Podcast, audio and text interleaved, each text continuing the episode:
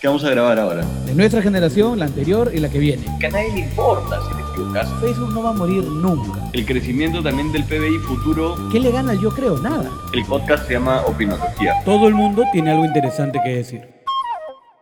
Hola a todos, bienvenidos a nuestro noveno episodio de Opinología 101, un podcast donde hablaremos de actualidad, estilo de vida, emprendimiento, buenos hábitos, desarrollo personal y más. Yo soy Carlos Villacorta. Y yo soy Gustavo Taboada. Hemos estado fuera un tiempo, pero volvemos con todas las ganas y con un nuevo formato. ¿Qué tenemos para hoy? Y bueno, gente, el día de hoy en nuestro programa vamos a hablar un poco sobre cuál es la realidad que enfrenta día a día el personal de la salud, los médicos, técnicos y en general toda la gente que está involucrada en esta guerra silenciosa. Ellos son nuestros soldados, contra este enemigo que es este virus que nos agarró muy temprano iniciando el año y todavía no se ven unos visos claros de cuándo va a acabar. Estos soldados que nos cuidan, que están abocados día a día a que los pacientes puedan recuperarse, batallando no solamente contra el virus, sino también contra las propias falencias que tiene el sistema. Y para hablar de eso, el día de hoy contamos con María Laura Calderón. Ella es médico cirujano con una pasión por las enfermedades infecciosas y ha venido trabajando con pacientes COVID desde el inicio de la pandemia en el sector privado. Vamos con la entrevista. María Laura, ¿cómo estás? Bienvenida al programa. Hola, Tao. Muchas gracias a ti y a Caio por el programa. Hola, María Laura. ¿Cómo estás? No, gracias a ti por estar acá. Primero que nada, cuéntanos, tú como doctora, ¿cuál ha sido tu experiencia luchando contra el coronavirus? Tú has tenido una perspectiva muy diferente a la nuestra durante esta pandemia y queremos escucharte primero. En realidad, desde, desde el momento en que empezó a ya a manifestarse la, la, la, crisis sanitaria, empezaron a aumentar los casos, en el sitio donde yo trabajo solicitaron voluntarios para la atención de pacientes COVID, ¿no? Y bueno, yo no dudé en ofrecerme. Desde ese momento entonces fui parte del equipo de los médicos que, que empezamos a atender este tipo de pacientes desde que inició la pandemia. Más que nada, eso fue porque yo, yo sentía, yo me sentía en el deber de apoyar a estos pacientes, o sea, con la atención. Yo, como les, como les comentaba, soy médico general, por lo tanto trabajo como médico de piso, no soy especialista aún, pero de todas maneras sentía que estaba en una posición privilegiada ya que estaba trabajando en el sector privado y ofrecer toda mi ayuda desde mi posición era lo que, lo que sentía que yo podía hacer. En ese momento, como les digo, me sentí llamada más que nada a, un deber para con todo lo que se estaba viviendo en este momento. Y bueno, me puse a estudiar, a leer, a actualizarme para poder contribuir, digamos, con, con mi labor médico-asistencial, que era lo que yo iba a hacer. A medida que pasaban los días eh, en el frente de la atención, me daba cuenta de lo grave que podía ser el virus, ¿no? Porque algunas personas asintomáticas, otras con cuadros leves, pero ahí me daba cuenta que habían algunos pacientes que en verdad tenían factores de riesgo y sobre todo aquellos pacientes que tenían pocas posibilidades económicas eran las que las que iban a pasarlo muy mal, ¿no? O sea, ahí me ahí pude entender lo grave que era el virus, o sea, que en verdad la gente moría con esta enfermedad. Porque hasta donde yo sabía era un virus que antes producía más que nada un cuadro respiratorio que en ocasiones podía complicarse con una neumonía, pero ahí es que ya me di cuenta de, cómo era, ¿no? Y, bueno, también me ofrecí a trabajar en la emergencia, y ahí obviamente también estamos frente a la atención de pacientes con, coronavirus, y en verdad ahí trabajando en la, emergencia es cuando me di cuenta, o sea, me encontré cara a cara con, con un poco de lo que estábamos viviendo en el Perú con esta pandemia. Yo pude ver la crisis sanitaria que se había que se había originado en el contexto de un sistema de salud que ya, ya era deficiente desde hacía mucho tiempo, que ya estaba sobresaturado, porque llegaban, llegaban pacientes a esta clínica, que es una de las más caras de Lima, de todas las condiciones sociales, buscando ya sea una cama de hospitalización, ya sea una cama de UCI. Encontrábamos ambulancias que entraban una tras otra, tras otra, y a veces regresaban tal cual habían entrado porque no teníamos ya más capacidad para esos pacientes. Ha sido un poco de, realidad nacional también, ¿no? De abrir los ojos y, darnos cuenta que detrás de todo este desarrollo económico y crecimiento que hemos tenido en los últimos años, hay muchas brechas, ¿no? Y muchas deficiencias en, la calidad de vida de todos los peruanos, creo, ¿no? Sí, exacto, porque como les digo, o sea, bueno, nosotros como médicos que, que nos hemos formado acá, que nos debemos a los hospitales, ¿no? Porque al final el, el hospital, el paciente del hospital es nuestro, nuestro maestro. Entonces, este, ya conocemos que el sistema de salud es deficiente desde hace tiempo, como, como tú mismo dices, pero ya vemos cómo, la, o sea, cómo es que esta, esta pandemia ha hecho que ya se genere una crisis sanitaria, ¿no? O sea, ya se salió todo de control y veíamos estos pacientes que, que digamos, en otro contexto quizás hubiesen sido recuperables, ¿no? Y, yo tenía que aceptar que este paciente de repente iba a fallecer y que en otra situación de repente no hubiese sido así, ¿no? Era, era vivir este, bastante frustración y, y, también pena porque era cuando mi paciente era rechazado por la UCI porque la UCI lo consideraba no tributario para la atención. También veíamos mucho la desesperación de las familias. Eso eso lo he visto acá ahora que estoy trabajando en el sector privado, familias de, de otras clases sociales que, o clases económicas que, por ejemplo, en una noche juntaban miles de soles para darle una oportunidad a su familia, ¿no? Solamente para darle una oportunidad que estuviese hospitalizado.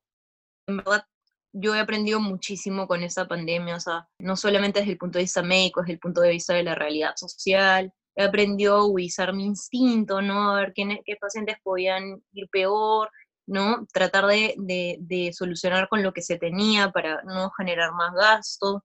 Y nada, y también he visto, nos hemos sentido muy contentos como equipo cuando finalmente el paciente que bajamos a la UCI finalmente regresaba con nosotros al piso de hospitalización para encaminarse a su recuperación y eso era muy gratificante y satisfactorio para nosotros como profesionales, para todo el equipo de salud, no tanto el técnico, el enfermero, el médico. Definitivamente una, una ardua y, y, loable tarea, ¿no? Que, que todos los médicos, enfermeras y toda la gente involucrada en este tema, ¿no? Y tú, María Laura, antes de la pandemia, antes de, de, toda esta crisis sanitaria, tú ya querías estudiar o especializarte en infectología. ¿Y ¿De dónde nace o, por qué te gustó esta rama, no?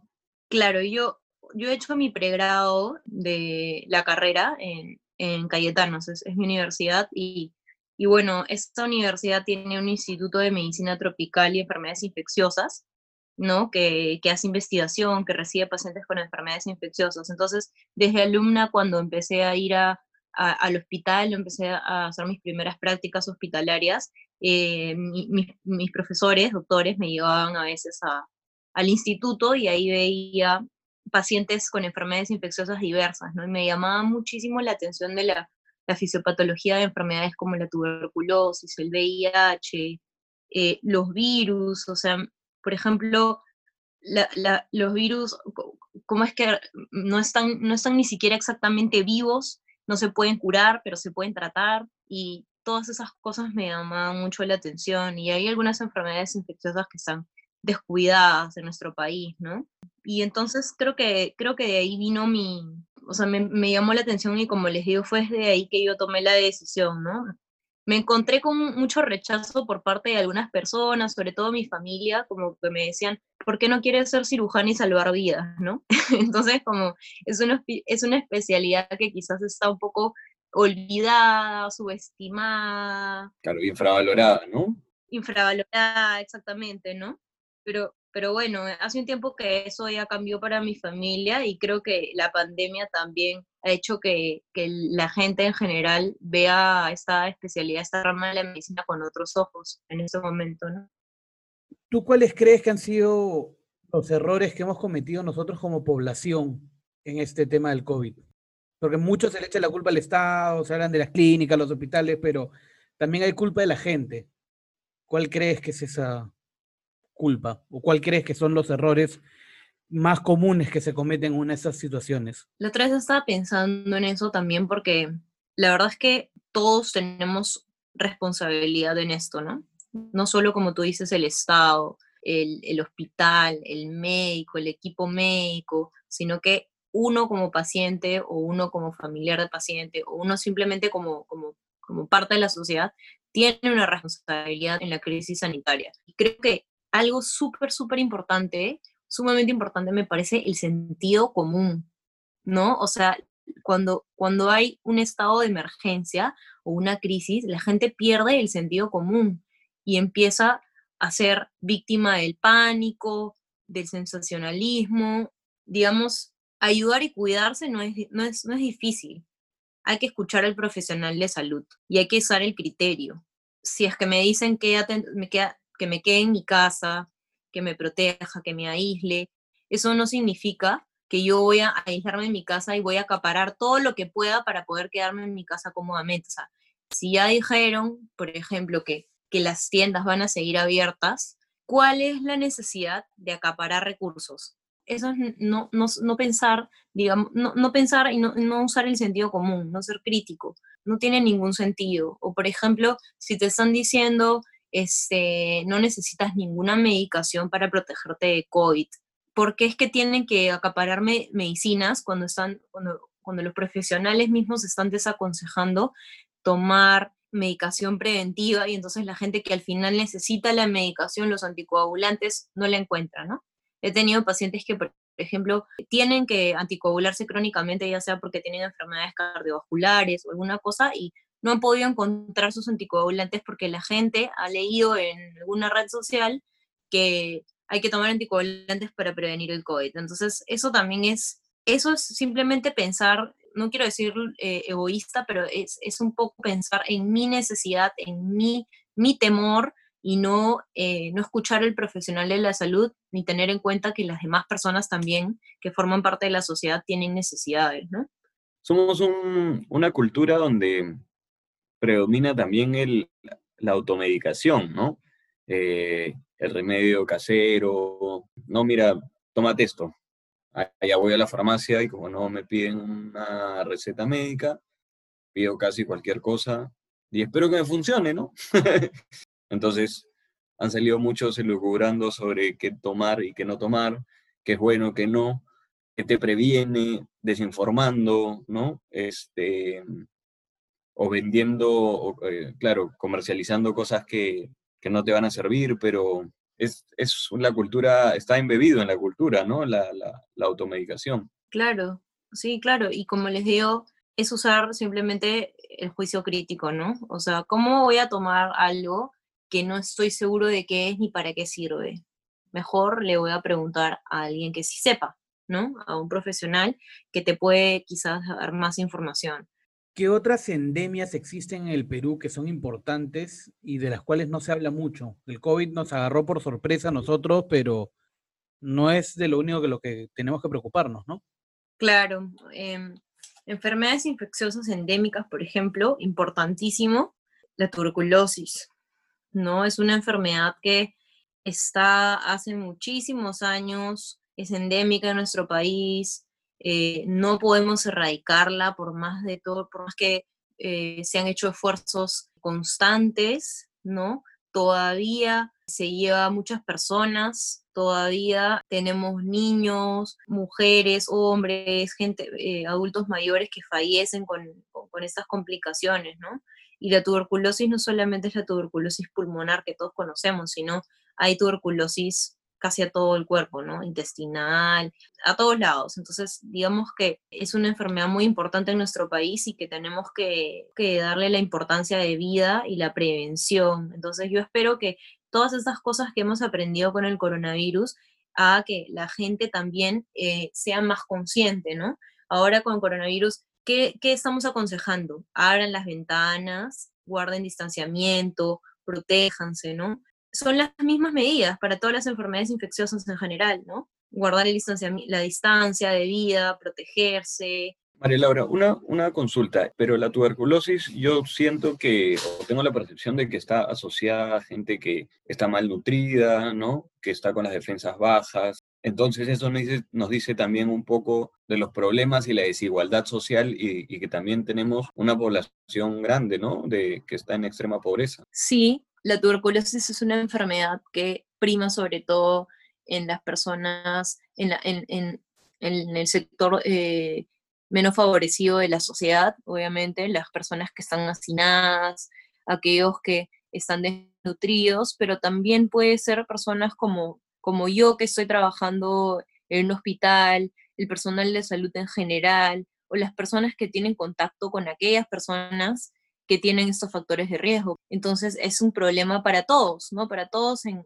general, no solamente para, para el sector de la población menos favorecida, sino que todos nosotros tenemos que contribuir a esto, ¿no? Oye, María Laura, y mm, tú hace, hace unos momentos mencionaste que el paciente es su maestro, ¿no? Entonces, tenemos los hospitales del Estado, ¿no? Donde claramente están colapsados, hay un déficit de equipos y hay una saturación de gente no menor, ¿no? Y por otro lado tenemos una clínica con un público bastante reducido, con equipos, con infraestructura. ¿Dónde se aprende más? ¿Dónde tienes mayor número de casos o de, casos extraños? ¿Dónde aprendes más? ¿En, la, ¿En el sector privado o en el sector público? Yo creo que, bueno, donde, como, como les digo, como les dije hace un momento, nosotros debemos nuestra carrera al paciente del hospital, ¿no? Al hospital, al sector público. Ahí hemos aprendido porque hay no riqueza de casos, ¿ya? Eh, o sea, desde que hay mucha cantidad de pacientes, sino que hay pacientes que vienen de todas las partes del Perú, ¿ya? Y también que en ocasiones vemos enfermedades en estadios que quizás no veríamos en un sector, en el sector privado, ¿no?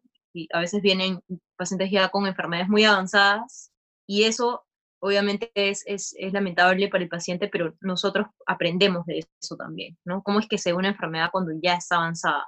Y también en el sector privado, en el sector público, perdón, teniendo en cuenta los recursos mínimos que tenemos o los recursos insuficientes que tenemos, tenemos que aprender a hacer lo mejor que se puede con lo mínimo indispensable. Y eso nos hace agudizar el criterio clínico, ¿no? Eh, le damos mucho valor a la clínica, le damos mucho valor a, a la semiología y solo pedimos lo, lo que, lo que realmente se necesita. Entonces, eso sí me parece súper importante, este, porque al final eh, el diagnóstico no debe ser por un laboratorio, ¿no? Esos, esos son exámenes auxiliares y eso hace que nosotros abusemos el ojo, el ojo clínico, digamos, ¿no? Entonces yo creo que sí uno aprende más en el sector público, pero el sector privado también tiene sus ventajas, ¿no? Porque el sector privado es donde finalmente se hace la medicina como debe de hacerse, siguiendo las guías de práctica clínica, desde un mejor diagnóstico hasta el tratamiento que está indicado para la enfermedad, para tal patología. En el hospital a veces damos lo que se puede dar, más no lo que debería darse. ¿Dónde fue que hiciste tu internado, María Laura? Yo hice mi internado en el Hospital Cayetano Heredia y en el Hospital Oaiza. ¿Y qué experiencias te trajo haber hecho el internado ahí que recuerdes, ya sean positivas o negativas, de cómo manejamos la salud acá en el Perú? La verdad es que si me pongo a contarte todo lo que me ha pasado en el internado y el externado, hablaríamos muchísimo tiempo, pero, pero en, en líneas generales he aprendido que nuestro sistema de salud es muy deficiente y también he aprendido que los médicos a veces hacemos un poquito más por el paciente, ¿no? cuántas veces hemos tenido que pedir favores, hemos tenido que insistir, luchar contra la burocracia para que el paciente pueda tener lo que, lo que debería, ¿no? Ya sea el tratamiento, el examen que necesita. He aprendido que hay demasiados obstáculos en cosas en las que no deberían haber, que facilitarían el manejo de los pacientes. He aprendido que a veces este, la salud está muy descuidada en general la, gente en general desconoce mucho de su propia salud y creo que a veces los médicos en ocasiones se esfuerzan poco por educar a sus pacientes. Eh, y eso tiene mucho que ver también. La medicina no solamente es diagnóstico, tratamiento y lo que viene después, es toda la relación que tú tienes con tu paciente, ¿no? Vas creando un vínculo y si el paciente confía en ti, es mucho más probable que, que siga tus indicaciones y que, y que le vaya bien y que lo fijes y no se pierda, ¿no? Pero como les digo, en un sistema de salud tan deficiente y precario como el que tenemos, eh, hemos tenido que hacer muchas cosas que, que no deberíamos tenido que hacer, ¿no? Como les digo, pedir favores, este, luchar contra la burocracia, el papeleo, la desidia de, de muchas personas que están en la parte administrativa, de muchas personas que no quieren hacer su trabajo, o más bien que la, la corrupción. la corrupción, que es una gran parte también de la eficiencia del sistema, y también que el interno de medicina es visto como la última rueda del coche, digamos, y el que tiene que hacer todo, ¿no? O sea, he tenido que cargar balones de oxígeno, he tenido que sacar muestras, he tenido que hacer infinidad de cosas, he tenido que llevar a mi paciente procedimientos y a veces el personal es como, no, pero si eso lo hace el interno, ¿no? Entonces, el interno de medicina es un practicante que está un poco maltratado, ¿no? Porque es un practicante que no tiene muchos derechos, porque si ustedes ven los practicantes de derecho, por ejemplo, tienen su sueldo mínimo, tienen sus horas, nosotros no tenemos sueldo mínimo, nos dan una propina, porque en fin, y siento que es un poco maltratado el, el interno de medicina. También son maltratados los practicantes de derecho. Pobre temo. Lo que pasa es que en, en, realidad justamente ese es el problema, ¿no? O sea, los internos que vendrían a ser el futuro de, lo, de los, uh -huh. los siguientes médicos, ni siquiera el, el sistema de salud no es solamente hacer hospitales, es también generar todo un sistema para que haya un buen, una buena, un buen funcionamiento ¿no? de todos los engranajes y de todos los actores. Si los médicos no van ahí porque no hay médicos calificados que sepan hacer las cosas, por más que hemos tenido un hospital con la mejor tecnología, no hay mano de obra, ¿me entiendes? Para ese tipo de cosas. Y no es que no haya capacidad, sino que no hay un real interés de generar un recurso humano que es valiosísimo, es primordial, ¿no? Inclusive hasta cuando de repente no hay los, los materiales, el médico igual salva vidas, ¿no? Entonces, lo principal es que se desarrollen buenos médicos. Sí, claro, y como, o sea, como les digo, en realidad es que el interno de medicina es, es, es todo en el hospital, o sea, es todo, es el camillero, es el técnico del laboratorio, es el residente, hace, hace de todo y, y quizás me parece que, por ejemplo, trabajamos, trabajamos muchísimo más, ¿no? Este, no ten tenemos el horario de entrada, pero no tenemos hora de salida. Hay muchos médicos que también maltratan a los internos. Yo, bueno, en mi universidad no me ha pasado mucho eso porque mi universidad nos, protege, ¿no? Cualquier cosa que pase, nosotros tenemos un coordinador a quien elevamos la situación, pero no es lo mismo para otras, otras, otras universidades, ¿no? Y además que también es bien riesgoso, ¿no? No sé cuáles son las funciones del interno de medicina, pero si lo comparo con el practicante, hay algunas cosas que no puede hacer el practicante. Hay, hay algunas cosas a las hay que... un abismo de diferencia, hay, ¿no? Claro, hay, hay muchas cosas a las que yo no le daría al practicante, pero ni que se acerque, ¿no? Tú me dices que el interno le está sacando muestras al paciente, no sé, o sea, creo que lo veo desde otros ojos, desde un ojo más corporativo, pero qué miedo, Qué miedo estar en las manos de un interno. Obvio. Bueno, te cuento que yo he sacado un montón de muestras como interna. Incluso he hecho punciones lumbares. Eh, pero es que no solamente es porque nosotros estamos en entrenamiento, ¿ya? Y el hospital como tal este, permite que haya profesionales en entrenamiento, sino que el paciente también, porque el paciente cuando se le hospitaliza se le hace firmar un consentimiento, ¿ya? Y sino que también somos necesarios para el funcionamiento del hospital. Quítale los internos al hospital, como ha pasado ahora en la pandemia, y hasta el nefrólogo ha tenido que atender pacientes como que en la emergencia, ha tenido que sacar muestras, porque los internos son una pieza demasiado importante, o son, son, una, son, son trabajadores, digamos, que, que están, en, están en el equipo, forman parte del equipo médico. Entonces, este, no solamente porque tenemos que aprender, sino que porque también somos necesarios, ¿no? Un personal con el que cuenta todo el equipo médico. ¿Esa práctica del interno es una práctica peruana o es una práctica que se ve también alrededor del mundo? Porque si tienen esa importancia dentro, dentro del hospital y el manejo, deberían ser parte del hospital, ¿no? Y no deberían ser como que extras. Lo que pasa es que somos alumnos de medicina, pero somos parte del hospital también, ¿no? Entonces, este, como, por eso te digo que somos, con practic somos practicantes. O sea, cuenta contigo el hospital. Cuentan o sea, con, te, claro, claro ya te, te, contabilizan como dentro del, del, del, staff que tiene el... Exacto, me contabilizan como dentro del staff y obviamente todo lo que yo hago, hay una persona, o sea, como interno, hay alguien que responde por mis acciones, ¿no? Por, mis, por tanto mis errores como mis acciones, que sería el médico este, que está a cargo del, del área, ¿ya? Entonces, todo lo que uno firma tiene que ir encima el sello de la persona que está del médico que esté encargado, porque al final el interno aún no es médico, ¿no es cierto? Entonces, eh, siempre las cosas se hacen con supervisión, como les digo. Y bueno, no es, la práctica del interno de medicina hay en otros países, pero de maneras diferentes, ¿no? Por ejemplo, en, Latinoamérica en general es, es, bien parecido acá, pero en Estados Unidos no existe eso. O sea, los internos son los que ya son médicos y más bien están en, proceso de especializarse. Una pregunta, en nuestro último capítulo hablamos sobre los movimientos sociales durante la pandemia y hablamos bastante de feminismo. Queríamos relacionarlo un poco con la siguiente pregunta que te queremos hacer. Durante el tiempo que tú has estudiado medicina, cuando has acabado y ahora que la estás practicando, ¿cómo ves la profesión? ¿Tú crees que es una profesión que en donde todavía predominan los hombres? ¿Creen que ¿Crees que hay un trato distinto? Bueno, creo que ahora, o sea, por todos he sabido, creo que antiguamente era una profesión casi exclusivamente de hombres, ¿no?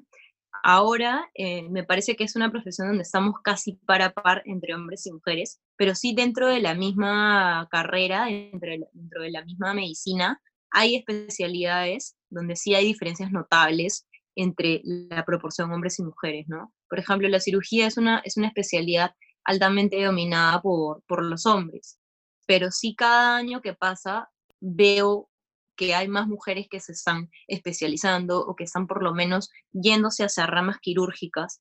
Entonces creo que sí, con el pasar del tiempo las cosas van a ir cambiando porque también este, las mujeres cada vez tienen más oportunidades y ya no tienen tanto, digamos, tanto temor a, ir a campos que son dominados, campos médicos dominados por los hombres, ¿no? Entonces yo creo que eso va cambiando con el tiempo.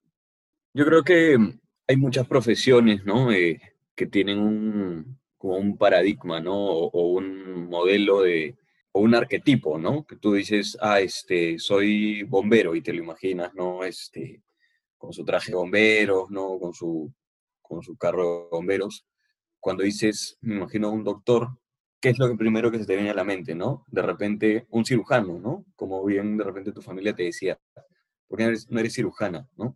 Y yo creo que siempre se ha visto, y sobre todo inclusive en los, en los programas de, de televisión noventeros, ER, todos estos programas de televisión, siempre el, el mejor doctor con la mejor moral, ¿no? Con la mejor... Era George Clooney, ¿no? Como que hombres. Inclusive, y ahora ya tenemos como que una serie que es Grey's Anatomy, donde es una doctora la que protagoniza el, el programa, ¿no? Entonces creo que también poco a poco, ¿no? Se van venciendo las, las barreras también. Sí, claro, como tú, como, como te decía, o sea, a medida que pasa el tiempo, está cambiando la, la realidad para las mujeres, ¿no? Este, cada vez más nos damos cuenta de las diferencias y las brechas que habían y por tanto nos esforzamos en reducirlas. Y también nosotras, digamos, sabemos que tenemos mucho que aportar a la medicina, a todos los campos en general y ya no, siento que antes había mucho temor de, entrar a estos campos que eran dominados por hombres, no siempre estaba no sé, todo, eran cinco residentes de cirugía y una residente mujer, y era como que la trataban diferente, hasta había acoso laboral, esas cosas, ¿no? Pero ahora es como ya están los límites establecidos y, las mujeres ya no tienen temor de, estar rodeadas de, otros, o sea, de, profesionales, de otros, de otros eh, pares hombres, digamos. Si bien hay más mujeres doctoras, ¿tú ves que esto también se está replicando en la profesión del enfermero? ¿Hay más enfermeros hombres que antes? Eso sí me, parece que todavía está un poquito más demorado, digamos. Me parece que está un poco más lento ese cambio. Sí eh, veo enfermeros, pero si me preguntas en los sitios que he trabajado, que he estudiado, te puedo decir que el 90% son mujeres. Y si hay un enfermero hombre, siempre hay prejuicios sobre el enfermero hombre, ¿no? O que no es tan bueno como la enfermera, o que tiene alguna orientación sexual diferente. Entonces, eso creo que todavía tiene que ir cambiando y está, está un poco lento el cambio, pero yo creo que también va para esa dirección, ¿no? María Laura, última pregunta. Conversábamos hace un rato sobre lo importante que es escuchar al profesional de salud y los errores que la sociedad había cometido. Si tú pudieras darle un mensaje a todas las personas sobre cómo debemos actuar de aquí, no, no, no sabría decirte hasta cuándo, porque no sabemos hasta cuándo esto va a durar, pero durante el tiempo que todo esto siga durando? ¿Qué es lo que debemos hacer nosotros los civiles? A veces podemos escuchar a los profesionales de la salud, pero un día la OMS dice que el virus se expande por el aire, otro día dice que no, nos dicen que hay que hacer un metro de distancia, luego a ocho metros. Eh, para nosotros también es bien confuso. Entonces, ¿qué nos recomiendas hacer? ¿A quién escuchar? Claro, sí, incluso para nosotros como médicos también es un poco confuso porque esto es algo nuevo y conforme pasan los días y la ciencia avanza, se van encontrando cosas nuevas, entonces los protocolos, las guías de práctica clínica están constantemente cambiando. Todos tenemos este problema, ¿no? Que es algo nuevo y que está siempre descubriéndose algo diferente que el día anterior, digamos. Pero el mensaje en general sería, primero, no ser víctimas del pánico. Segundo, usar el sentido común. También como escuchar a los profesionales de la salud que por más que, digamos, al día siguiente cambie la información, no importa, porque en ese momento lo que, lo que tenemos es la medicina basada en evidencia hasta, hasta el momento. Y luego, ya, si es que las cosas cambian, pues tomaremos medidas diferentes, ¿no? También, igualito, como les digo, los médicos también estamos en, en lo mismo, ¿no? Y creo que también este, sería tratar de usar los recursos de manera consciente, ¿no? No, no acaparar eh, los recursos y pensar que todos somos parte de, este problema y también de la solución. Estamos todos en lo mismo, todos estamos pasando por momentos difíciles, todos tenemos un familiar al que queremos que de repente se enfermó, entonces, eh, por lo tanto, tenemos que ser solidarios, ¿no? Y bueno, también quiero eh, dejar claro que nosotros, los médicos, somos, somos seres humanos y estamos del lado de los pacientes, ¿ya? Y también somos empleados como cualquier otro profesional. Entonces, eh, no es que, digamos, antes se veía, hasta, hasta antes de que empezara la pandemia, el médico como el culpable siempre, ¿no? Era satanizar la labor médica, pero nosotros somos nos debemos a los pacientes y por lo tanto siempre tenemos que estar del lado del paciente. Y a mí me ofendió muchísimo la caricatura, no sé si ustedes se acuerdan que hicieron en el comercio, que salía este, este médico sacándole la plata de la billetera a, un paciente, por el tema de, las de, las, de las clínicas y, ah, los cobros y los costos y todo, ¿no? Entonces, nosotros como médicos somos empleados como cualquier otro. Nosotros no tenemos nada que ver con la ganancia o el margen que tenga la clínica, ni la entidad privada en la que podamos trabajar. Entonces, recalcar que simplemente nosotros somos empleados como cualquier otro y estamos siempre del lado del paciente porque nos debemos a él. Los dueños o los accionistas de las clínicas no siempre son médicos. Exactamente. Como cualquier otra empresa. Así es. Tú puedes invertir en agro y no saber ni sembrar un camote. Oye, María Laura, en serio, muchas gracias. Qué, qué bonito lo que compartes con nosotros y muchas gracias por habernos dado tu tiempo para conversar sobre esto. No, más bien gracias a ustedes eh, por invitarme y por darme la oportunidad y más bien por escucharme también. Esta fue nuestra entrevista con María Laura Calderón. Me gustó bastante. Empezamos hablando del COVID y pasamos a linkearlo un poco con otros episodios que hemos tenido, hablar de cómo es no solo el COVID, sino la profesión médica desde los ojos de los doctores. Rescato bastante una frase que María Laura ha repetido, que es hacerle caso al profesional de la salud. Hacerle caso cuando nos dan recomendaciones, que inclusive lo dije, ¿no? Puede que a veces nosotros seamos escépticos porque un día nos dicen una cosa y otro día nos dicen otra, pero me quedó bastante cuando ella nos dijo que si bien pueden haber contradicciones es porque estamos avanzando, tanto los médicos como nosotros, con un virus que no conocemos y que por lo menos la información que nos dé el profesional de salud va a ser la información actualizada ese día. Si mañana las cosas cambian, bueno, pues cambiaron. Sobre todo nosotros que vivimos en un país que la automedicación es pan de cada día, ¿no? El hecho de que las farmacias se puedan vender casi cualquier medicamento sin una receta nos hace que nosotros nos automediquemos, ¿no? Y que forme parte de la cultura. Sobre todo que ahora que tenemos el Internet, en Bolivia, por ejemplo, el tema del dióxido de cloro. Sí, de repente te cura, pero de repente no, de repente te hace más daño, ¿no? Entonces, escuchar y seguir las indicaciones de los profesionales de la salud es sumamente importante. Totalmente. Y otra cosa importante también que quiero rescatar, que los médicos también son empleados de una empresa y que no son ellos quienes toman las decisiones y que muchas veces tenemos médicos como María Laura que te das cuenta lo apasionados que pueden ser por sus pacientes, pero ellos no son quienes deciden ni cuánto cobrar, ni a quién atender, si es que la persona es aceptada o no. Pero lamentablemente son ellos a veces los que se llevan la culpa, ¿no? Lo que pasa es que también en estos momentos de desesperación, de, pánico, el criterio es lo que más falta, ¿no? Eh, ella también mencionó de que tengamos criterio, tengamos criterio, no acaparemos. Por ejemplo, uno de los productos que se acabó al inicio de, de la pandemia fue el papel higiénico. Y la verdad que yo hasta ahora no entiendo cuál fue la lógica tras esas compras impulsivas. En otros países, por ejemplo, como Estados Unidos, las municiones de, las armas se han acabado. O sea, hay una escasez de municiones de armas porque de repente la cultura norteamericana dice de que tienen que estar preparados. Pero, gente, usemos el criterio también, no nos desesperemos, entendamos y tengamos cabeza fría para ponerle atención a lo que realmente es importante y sobre todo no ser egoístas y no acaparar porque si yo acaparo, dejo a una persona que podría estar necesitando, ¿no? Como, como mencionó el tema de los anticoagulantes, desabastecida. Entonces, estamos siendo también un poco egoístas y creo que el criterio es lo que, lo que más debería primar, ¿no? El criterio y el discernimiento.